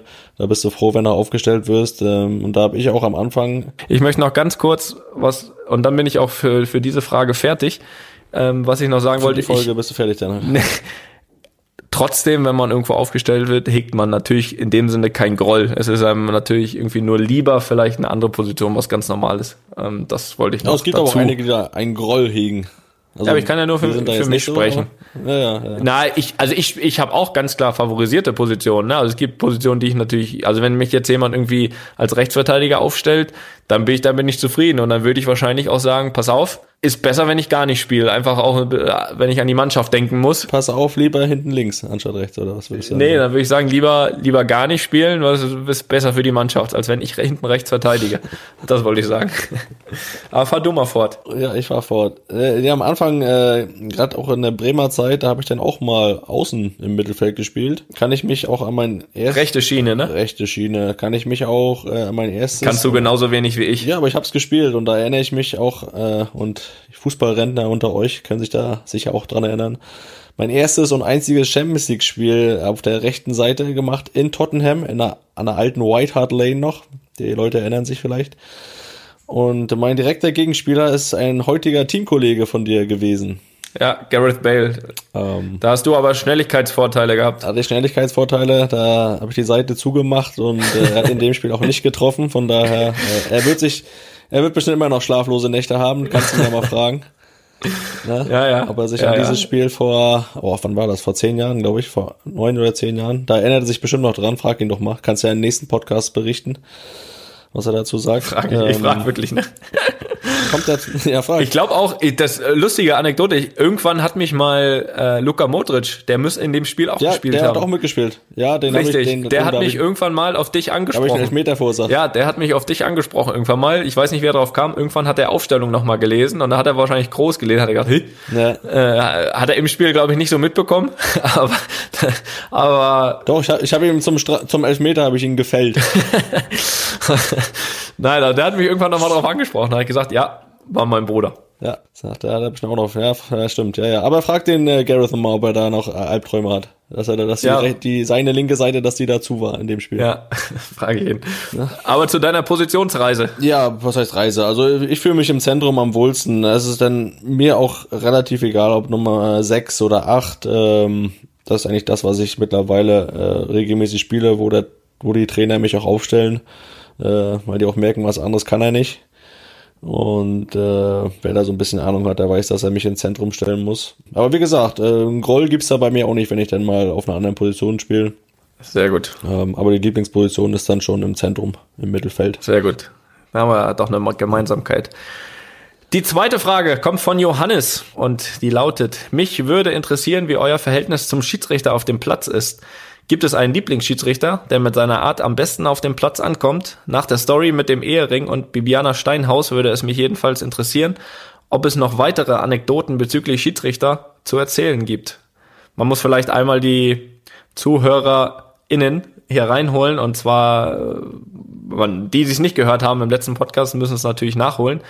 Aber Felix hatte mal während dem Spiel sein Ehering verloren und Bibiana Steinhaus hat ihn quasi an sich genommen und äh, gut drauf aufgepasst. Auch wieder gegeben. Um auf die Frage zurückzukommen, gibt es, gibt es da irgendwie einen Lieblingsschiedsrichter oder noch weitere Anekdoten, die du zu Schiedsrichtern hast? Äh, Anekdoten so besondere eigentlich nicht. Ähm, Ja, ich habe zwei gute. Lieblings- Ja, also ich, ich Ja, die, An- ich, ich ich, übernehme die Anekdoten und du den Lieblingsschiedsrichter. Ich die Lieblingsschiedsrichter. Ja, also da kann ich zwei Beispiele nennen. Das ist einmal Manuel Gräfe und einmal der Dennis Eitekin hier in Deutschland, äh, die einfach so einen souveränen, aber auch entspannten Umgang haben. Also auch in der Kommunikation äh, sind die da echt super entspannt und äh, gestehen auch Fehler ein. Und das ist, glaube ich, mal ganz wichtig, ähm, dass sie auch selber mal zugeben, okay, das habe ich, hab ich glaube ich, falsch gesehen. Sorry, dass ich Und, lache, äh, aber eine Anekdote. Und ich bin total bei dir. Eine Anekdote kommt auf jeden Fall von Manuel Gräfe. Äh, aber erzähl weiter. Ja, und dann ist es ja aber doch so, wenn die so sind in ihrer Art, dann, dann äh, gestehst du ihnen die Fehler auch zu. Ich meine, wir Spieler machen Fehler, die Schiris machen Fehler. Ähm, aber wenn, wenn die Art der Kommunikation entspannt und ein guter Umgang ist, dann, dann ist das auch völlig in Ordnung. An, anderes ist halt, wenn, wenn du da gerade viele jüngere Schiedsrichter hast, die sich erstmal irgendwo da noch äh, positionieren und dann irgendwie so von oben herab mit dir reden, nur weil sie halt die Pfeife in der Hand haben. Ähm, also die Trillerpfeife. Junge, Junge, was ist da los mit Äh, dir heute? Ich weiß auch nicht. ne, und dann dieser Umgang, diese Kommunikation so ein bisschen von oben herab, das, das, das fällt mir schwer, dann da auch irgendwie so noch irgendwie ja, Nett zu sein. von der Grundstimmung zu bleiben. Ja, da bin ich dann auch, äh, da, da, ja, da ist der Umgang nicht ganz so entspannt dann. Ähm, aber es gibt halt solche und solche und wie gesagt, die positiven Beispiele habe ich ja genannt, da gibt es ja sicher auch noch mehr, aber das sind jetzt so die Namen, die mir einfallen, aber ich bin gespannt auf deine Geschichten. Ja, ich bleib direkt mal dabei. Die erste Anekdote kommt eben zu Manuel Gräfe, die auch zeigt, wie so das Verhältnis untereinander ist. Und ich, äh, es war ein Spiel in Stuttgart, und äh, ein schwieriges Spiel. Ähm, das war aber gar nicht mit mir, sondern also ich habe mitgespielt, aber die die Aktion, von der ich berichte, ist gar nicht von mir, sondern mit Mario Gomez. Und ich glaube, der hatte auch mit, mit Manuel Gref wirklich so ja einfach so ein Verhältnis, wo man sagt, weil sie, weil sie verstehen sich, können sich ab, da wird akzeptiert, wenn der eine was sagt oder und, und verstehen sich so. Und da waren so zwei zwei drei Situationen wirklich die wirklich gegen uns gepfiffen wurden, war auch kein gutes Spiel und dann ist der Mario halt zu ihm gerannt und sagt irgendwie so was, was und man muss das alles so in, in, in Relation setzen, ne? Also bevor ich das jetzt erzähle. Weil für viele Zuschauer von außen wird man jetzt sagen, boah, das muss doch rot sein und das ist doch, du hast so eine Fußballersprache, ja, egal ob jetzt hier in Spanien oder auch in Deutschland, da benutzt du halt manchmal Wörter, ist halt Fußball, wo auch die Schiedsrichter dann sagen, okay, das, das ist jetzt aus der Emotion und das ist jetzt keine Beleidigung in dem Sinne, sondern das ist, das ist aus der Emotion und da muss man einfach auch mal drüber schauen und auch, auch, auch verstehen und damit sich auch dann irgendwie einen gewissen Respekt bei den Spielern holen. So, das als Erklärung. Jedenfalls ist er zu ihm gelaufen und hat gesagt, was, was pfeifst du für eine Scheiße? Und, und, und so weiter. Und hat der Gräfe einfach nur ganz geil gesagt, ja, das kann ja sein, aber ihr spielt auch einen richtigen Kack zusammen heute. und da, also hat er quasi einfach ihn so ein bisschen auflaufen und dann hat Mario irgendwie auch gesagt, ja, hast du auch recht. Hast du auch recht. Also wir spielen auch scheiße. ne, also einfach so gesagt, ja, hast du vielleicht recht, vielleicht habe ich das nicht richtig gesehen, aber ihr spielt einfach auch Kacke. Ihr seid nicht besser als ich. Ne? Also, das fand ich, das fand ich ganz witzig. Und dann gab es noch eine zweite Aktion, an die ich mich erinnere. Das war damals in Freiburg, auch immer schwierige Spiele. Um 16er, das war, ich weiß gar nicht, ob ich das erzählen darf, aber mache ich jetzt einfach. Das war mit dem äh, Basti Schweinsteiger in Freiburg und da war, glaube ich, eine Aktion. Also er kann mich gern berichtigen, wenn er es hört und ähm, das falsch erzählt war, aber ich glaube, es ist richtig. Da war eine Aktion. Schiedsrichter Peter Gagelmann, der mittlerweile aufgehört hat, glaube ich, auch im, aber noch einiges zu sagen hat. Äh, und ja, jedenfalls gegnerischer Strafraum, Elfmeter Aktion. So, also für uns dann möglicherweise, aber nicht gepfiffen. So, und der Basti, für ihn war das ein klarer Elfmeter und so aus der Emotion ruft er dann so, bist du bescheuert? Aber wirklich so, dass er es gehört hat, ne? So, bist du bescheuert? Das ist ein Elfmeter. Das Glück für den Basti war in dem Fall, so, Freiburg hatte dann den Ball und der Konter lief. Das heißt, der, der Peter Gagelmann hatte ja zwei Optionen. Er bleibt stehen und gibt ihm rot, weil das dann schon so grenzwertig, glaube ich, was er jetzt. Oder er muss halt dem Konter hinterher. Und dann läuft er so halt so, so im, im Konter, so im Sprint in die andere Richtung, Schweinsteiger, ruft da, das ist rot, was du zu mir sagst, das ist rot. So, und dann war aber der Konter, war die Aktion vorbei und der Basti dann, kennt man so, so eine entschuldigende Geste, so mit der Hand, so, sorry, war nicht so gemein. Und der Gagelmann war aber immer noch so echt aufgebracht, aber hat dann nicht rot gezeigt, so, konnte dann so nicht so über sich hinweg. Also das hat auch jetzt gar nichts, jetzt werden wieder einige kommen, ja, Bayern, Bohnen, das hat gar nichts mit Bayern oder sonst was zu tun gehabt. Es war einfach so aus der Emotion, ich glaube, er hat sich so auf dem Weg, während des Konters im Vollsprint irgendwie überlegt, mache ich das jetzt oder nicht? So, dann war die Aktion und dann war es auch schon wieder halb vergessen und dann war es Weiterspielen. Äh, also es war mit Sicherheit ein bisschen Glück dabei, hätte aber jetzt auch jedem anderen passieren können. Jedenfalls war es ganz witzig, weil sich dann irgendwie entscheiden musste, jetzt laufe ich dem Konter im Sprint hinterher und hat ihm aber zugerufen, Schweinsteiger, das ist rot, das ist rot. Und aber es gab keine rote Karte am Ende. Also es war, es war äh, auch wirklich eine ganz, eine ganz witzige Geschichte. Von daher, das das zu zwei Anekdoten. Ich hoffe, Johannes kann gut damit leben mit den Anekdoten. Ich, äh, fürch, ich also fürchte ich kann schon. auch gut leben, weil für mich waren die auch neu. Ja. Natürlich. So, die dritte Frage kommt von Amelie. Das Thema ist Sprache im Verein. Also von Amelie, auch wenn ich nicht gerade über Tonis aktuelle Spanischkenntnisse informiert bin, würde mich auch interessieren, wie das bei Top-Vereinen, zum Beispiel Madrid, Braunschweig, nee, hat nur Madrid geschrieben, Braunschweig steht da nicht, bei denen Spieler aus vielen verschiedenen Ländern zusammenkommen, mit der Verständigung ist. Ich gehe mal davon aus, dass ihr untereinander Englisch redet und der Trainer, Fragezeichen. Ist die Halbzeitansprache auch auf Englisch? Gibt es für wichtige Themen Übersetzer? Ich lese das jetzt nicht nochmal vor. Er sag mal jetzt hier, gib hier, redet der Trainer Englisch und so. Er sag mal, wie das ist. Ja, bei uns ist es ja aktuell so, dass meine Spanischkenntnisse mittlerweile ganz okay, würde ich sagen. Also alles, was den Fußball betrifft, sprich Ansprachen oder auch wenn ich was sagen möchte, das kann ich alles. Also ich auch mittlerweile so, dass Interviews, Pressekonferenzen, das kriege ich alles auf Spanisch hin. Wenn es so ein bisschen vom Thema Fußball weggeht, muss ich sagen, tue ich mich ein bisschen schwerer. Geht einigermaßen, aber wirklich schwerer. Da muss ich dann auch echt dreimal hinhören und kann mich auch deutlich schwieriger verständigen oder mich selbst auch ausdrücken, aber alles, was mit Fußball zu tun hat, ist wirklich gut mittlerweile. Ähm, ja, bei uns die Verständigung, das ist ja auf Spanisch alles. Also ist es wirklich so, also man den, den, den Vergleich zu haben, ich glaube beim Basketball ist es ja wirklich immer alles sehr American, würde ich sagen. Also da ist ja wirklich die Hauptsprache Englisch. Also ich weiß das damals von, von den Bayern-Basketballern, da war die Hauptsprache auch Englisch. Ähm, ich glaube hier in Madrid ist es auch, ich will aber nicht lügen, aber ich glaube auch. Ähm, aber bei uns ist es einfach, ja, ortsbezogen. Also Spanisch ist die Sprache. Das liegt natürlich daran, dass du einfach viele Spanier hast, dass, ähm, dass du auch viele Brasilianer hast, die zwar Portugiesisch sprechen, wo aber jetzt der, der Weg zum Spanischen nicht so, nicht so weit ist.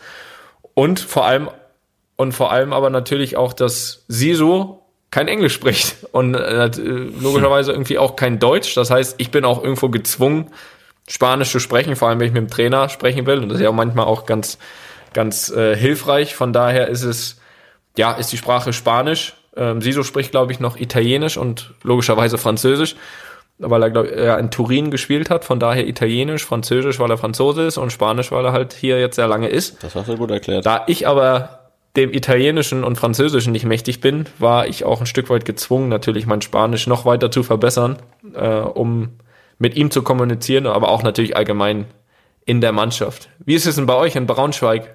Oder? das stand jetzt nicht in der Frage, ne? Also wurde eigentlich nur nach Topvereinen gefragt. Äh, gut, wie gesagt, ja Braunschweig auch dazu.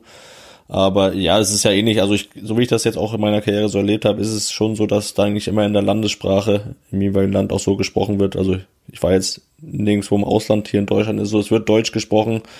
Und für die Spieler, die kein Deutsch verstehen, ist es meistens Englisch, weil die meisten Trainer ja auch mittlerweile ganz gut Englisch sprechen. Ähm, deswegen eigentlich äh, wird immer auch viel Wert darauf gelegt, dass, dass die Spieler die Landessprache können. Und äh, deswegen war es hier eigentlich immer so, dass das eigentlich grundsätzlich alles in Deutsch gemacht wurde. Ja, kann ich bestätigen. Äh, Bra Braunschweig äh, auch. Sehr gut. Ja, aber das kann ich auch aus meiner ja. Zeit ja bei Bayern bestätigen. Ich meine, es war ja damals so, dass Pep dann irgendwann kam und der natürlich, ja, der kam und hat super Deutsch gesprochen, ne? Also äh, war sich dem natürlich bewusst, dass natürlich da auch Deutsch gesprochen wird. Von daher im, im Generellen ist es so, dass einfach die Sprache gesprochen wird in dem Land, die halt die Landessprache ist. Das ist richtig. So. Bitteschön, Amelie. Schöner Name, kann ich nur noch mal wiederholen. Ähm, ja. Dann habe ich noch eine, be bevor wir auch gleich zum Ende kommen. Nee, nee, ich habe auch noch was. Habe ich noch eine. Du brauchst jetzt. Du hast auch nee, noch was? Noch okay. Was. Ähm, fang du an. Ja, dann. Nee, fang du an. Ich möchte so nicht aufhören. Fang du an. Gut, dann fange ich an. Ich äh, möchte hier noch auch äh, mal eine Rubrik äh, nicht einführen, sondern hier mit einbringen. Und ähm, dann werde ich gleich da was zu sagen. Es hat mir Spaß gemacht. Es hat mir viel Spaß gemacht äh, bei diesem Podcast. Alte Klappe jetzt. Jetzt bin ich dran. Spielbericht Internet. Ja, nun ist das ja hier äh, so ein Podcast, wo wir uns ja auch mal locker und äh, manchmal ja in manchen Fällen auch lustig unterhalten. Jetzt muss ich aber auch mal klar und deutlich werden und sagen, dass ich sehr geschockt, fast schon erbost, äh, was feststellen musste. Und zwar im Internet. Und äh, das betrifft dich. Was hast du gefunden? Ich musste gar nicht lange suchen, es ist einfach vor mir aufgeploppt. Und äh, wie gesagt, es hat mich wirklich in so einen Schockzustand versetzt, denn äh, du bist jetzt auf TikTok. Und äh, ja, das, äh, was soll ich dazu sagen? Ähm, Weiß ich nicht. Jetzt muss ich wirklich sagen, also es ist ja, ähm, es geht ja hier um dich, ne? Und du bist ja mein großer Bruder, das heißt, du bist Familie. Dann muss ich dir wirklich mal sagen, was ist passiert? Also was ist mit dir passiert? Ich mache mir echt ein bisschen Sorgen. Ähm, mhm, mh. Wie kann, wie kann, wie kann es dazu kommen, dass du auf TikTok äh, dich anmeldest? Äh, ich meine, wenn du über was reden willst, sag doch Bescheid. Wir können das erstmal unter vier Augen klären. Ich bin immer für dich da, das weißt du. Ja, aber unter vier Augen kann man so schlecht, kann man so schlecht tanzen am Telefon, weißt du? Das ist mein Problem. Und man, man kann ja auch einen Psychologen dazu nehmen. Das ist auch gar kein Problem. Und äh, deswegen muss ich dich jetzt auch mal hier vor aller Öffentlichkeit fragen, was ist da passiert, dass du jetzt auf TikTok bist, weil für mich äh, passt das gar nicht. Ja, gut. Also ich hol dich, ich hol dich und alle, die das vielleicht ähnlich sehen wie du, mal ein wenig rein ins Thema. Wobei ich sagen muss, ich kann das noch nicht final, ich kann, ich kann die Katze noch nicht final aus dem Sack lassen. Ne? Das, das muss ich sagen. Und wir hatten ja auch, und da brauchen wir uns ja nichts vormachen, wir hatten ja auch privat danach auch noch Kontakt kurz zu diesem Thema. Und es ist äh, so, dass ich ähm, ja, im Großen und Ganzen auch dort deine Meinung teile, dass es jetzt, sag ich mal, nicht mein favorisiertes Medium, soziales Netzwerk ist. Ähm, aber auch du musst akzeptieren, dass das ein wachsendes Netzwerk ist. So, und äh, während ich, während ich ja Twitter am liebsten, wie man weiß, aber auch Instagram mittlerweile, auch da hatte ich früher große Bedenken, mittlerweile ja eigentlich wirklich täglich nutze, also jetzt nicht täglich was poste, aber täglich irgendwie nutze, irgendwie auch als, als Infogrundlage und so weiter. Dahin wird's TikTok nicht schaffen. Also diese, diese, diese Angst kann ich dir schon mal nehmen. Allerdings. Ich immer noch keinen Grund gehört. Allerdings ist es jetzt so der Fall, dass das eben ein wachsendes Medium ist und es wird jetzt nicht in naher Zukunft, das heißt nicht jetzt in den nächsten ein bis zwei Wochen, aber ich würde das mal würde das mal eingrenzen auf die nächsten vier, fünf Monate, wird es ein großes Projekt von mir geben, wo ich jetzt noch nicht zu viel verraten kann, dass auch eben dieses Medium beziehungsweise übersetzt diese Zielgruppe, die ja wirklich sehr im ja, jugendlichen Alter liegt bei TikTok und vor allem diesen Markt, der wirklich so eher dort im ja, asiatischen Raum äh, zu Hause ist, ja absolut ansprechen soll, auch in meinem Sinne ansprechen soll. Und ich äh, kann dir aber. Also läuft da die Werbemaschine Toni Kroos auf Hochtouren jetzt gerade schon wieder, oder was? Ja, ich kann eben noch nicht ganz genau sagen, wofür, aber es wird, ähm, TikTok wird von mir eher benutzt als genutzt. Das kannst du vielleicht, das, das kann ich vielleicht so äh, stehen lassen, wo, wo die anderen sozialen Netzwerke benutzt werden. Wirst du tanzen? Äh, werden, wird TikTok eher zu einem Medium werden, was benutzt wird von mir, weil einfach für dieses Projekt ja die, die, die Zielgruppe und der Markt äh, interessant sein wird. Und dieses Projekt wird dir auch sehr gefallen. Und du weißt auch ganz genau, um was für ein Projekt es sich handelt. Und das äh, natürlich, da brauchen wir jetzt hier auch nicht so tun. Ich kann es jetzt natürlich noch nicht so sagen, weil es noch in der, in der Planung ist oder in der sehr aktiven Planung. Aber es wird ein großes Projekt geben, wo dann jeder bitte nochmal sich hinterfragt, ähm, ob das nicht doch okay ist, dass es äh, dort benutzt wird. Und ich kann aber auch hier allerdings schon mal verraten, solltest du von mir äh, auf diesem äh, Medium in irgendeiner Form ein Tanzvideo sehen, darfst du mich ungefragt einfach, einfach erschießen. Oder unaufgefordert. Anzeigen. Äh, anzeigen, anzeigen, erschießen, was auch immer du möchtest, denn diese Gefahr besteht nicht. Da kann ich alle beruhigen. Da kann ich mich auch selbst genug, gut genug einschätzen. So, damit musst du jetzt erstmal als Erklärung leben.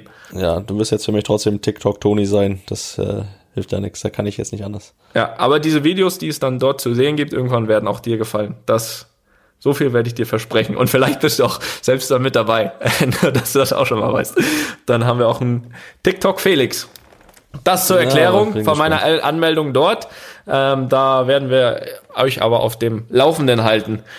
Ja, um auch diese Folge zu schließen, habe ich noch eine ganz kleine Geschichte, die mir passiert ist. Und zwar mal wieder von dem Namensgeber dieses Podcasts. Opa, du bist, ja, du bist ja allgegenwärtig. Aber diesmal bist du auch selbst schuld, denn es gab wieder ein legendäres Telefonat mit Opa. Er hat mich, ja, so gegen 17 Uhr am Spieltag des Länderspiels gegen Spanien und so gegen 17 Uhr angerufen und das hat er wirklich noch nie gemacht. So. Und Opa ist so von der, Opa darf das, um das mal vorwegzunehmen. Also das, was jetzt kommt, oh, anrufen darf er mich sowieso immer. Aber Opa darf vor allem anrufen, dann sage ich Hallo und er ist einer von denen, die sagen dürfen, wer ist da? also er hat, er hat quasi angerufen und gesagt, wer ist da? Ich so, ja, Opa, du hast mich angerufen. Und dann kommt so, Uwe! Also zur Erklärung, Uwe ist sein Sohn und äh, er wollte Uwe anrufen. Er wollte nicht mich anrufen. Und dann habe ich und dann habe ich gesagt, nee, du Opa, Toni ist hier. Und er sagte, ach Mensch, nee, Toni. Ich so, ja, das tut mir leid, du hast mich angerufen, ne? Also er hat sich verwählt. Er war jetzt nicht sauer, dass ich dran bin. Dann so, ach Mensch, nö, das war so eher auf sich bezogen. So, ach nee, jetzt hat er sich verwählt. Ja, jetzt hat er mich aber dran gehabt und er hat gesagt, Opa, was ist denn? Äh, was wird? Ah, du spielst doch heute, ne? Bist du locker? Weißt du, ich werde hier in der ersten Reihe wieder sitzen. ich sage, Opa, das ist super. Ich, ich finde das schön, dass du hier nochmal anrufst. Äh, was, was wolltest du denn von Uwe? Sagt er, ja, die holen sich jetzt eine neue Küche und ich wollte eigentlich hier mal meinen Kühlschrank, also ich wollte den Kühlschrank von denen dann nehmen und ich wollte ihm jetzt aber sagen, das passt nicht, weil mein Gefrierschrank ist zu groß. So, der, der muss drin bleiben und der ist zu groß, der Kühlschrank passt nicht. Das wollte ich jetzt Uwe sagen, jetzt habe ich dich dran. Ja, jedenfalls war das wieder, ja, war wieder ein legendäres äh, Telefonat mit Opa und äh, er wollte mich anrufen. Da warst du anrufen. wirklich locker fürs Spiel. Da war ich sowas, sowas von locker, vor allem war ich wach. Ich hatte gerade meinen Mittagsschlaf ja beendet und dann steht da Opa ruft an und das macht er nie. Da war ich schon so ein bisschen so ein bisschen aufgeregt, ich ho gehofft, dass alles gut ist, aber jedenfalls er wollte mir nicht anrufen und äh, ja, er wollte Uwe anrufen und hat erstmal gefragt, wer da ist und war gar nicht zufrieden, dass ich dran war. Ja, das verstehe Das, äh, das quasi, irgendwie brauchen wir noch eine, eine Kategorie, irgendwie Neues von Opa oder so, weil er natürlich immer wieder einen Knaller nach dem anderen bringt und ich werde ihn die Tage wieder anrufen und da wird wieder was zu berichten geben. Das definitiv in der nächsten Folge. Das heißt, jetzt fehlt nur noch der Abgesang und den übernehme ich, weil du hast ja das Intro. Dementsprechend hoffe ich, dass ihr alle dort draußen wieder Spaß hattet, einfach mal Luppen zu hören, wieder ein bisschen schlauer geworden seid, was so hier los ist bei uns beiden, was passiert ist. Und wir werden uns wieder große Mühe geben, euch auch dann in zwei Wochen wieder zu entertainen. Und dementsprechend kann ich auch nur dir sagen, Felix, es hat mir wieder großen Spaß gemacht. Ich hoffe, dass ganz viele Leute wieder einfach mal Luppen hören. Apple Podcast, Spotify, wo auch immer ihr uns findet. Wir freuen uns, wenn ihr uns zuhört und auch demnächst wieder dabei seid, Felix. Ansonsten bleibt mir nur noch Grüße nach Berlin. Ein letztes Mal wahrscheinlich Nach Berlin und äh, richten. Und ich sage schon mal an alle Tschüss. Und wenn du was sagen möchtest, dann sag. ich äh, finde, das hast du gut gemacht, das Ende. Und natürlich jetzt an alle, die uns hier lange verfolgt haben schon. Äh, seit Stunde eins ab jetzt natürlich auch Eintracht Braunschweig äh, unterstützen, verfolgen, alles äh, alles machen, was möglich ist, um den Verein zu unterstützen, weil ab jetzt bin ich ein Löwe. Also besser wird's jetzt nicht und wir hören uns in zwei Wochen. Tschüss. Tschüss. Einfach mal Lupen ist eine Studio Bummens Produktion mit freundlicher Unterstützung der Florida Entertainment. Neue Folgen gibt's alle zwei Wochen, immer mittwochs. Überall, wo es Podcasts gibt.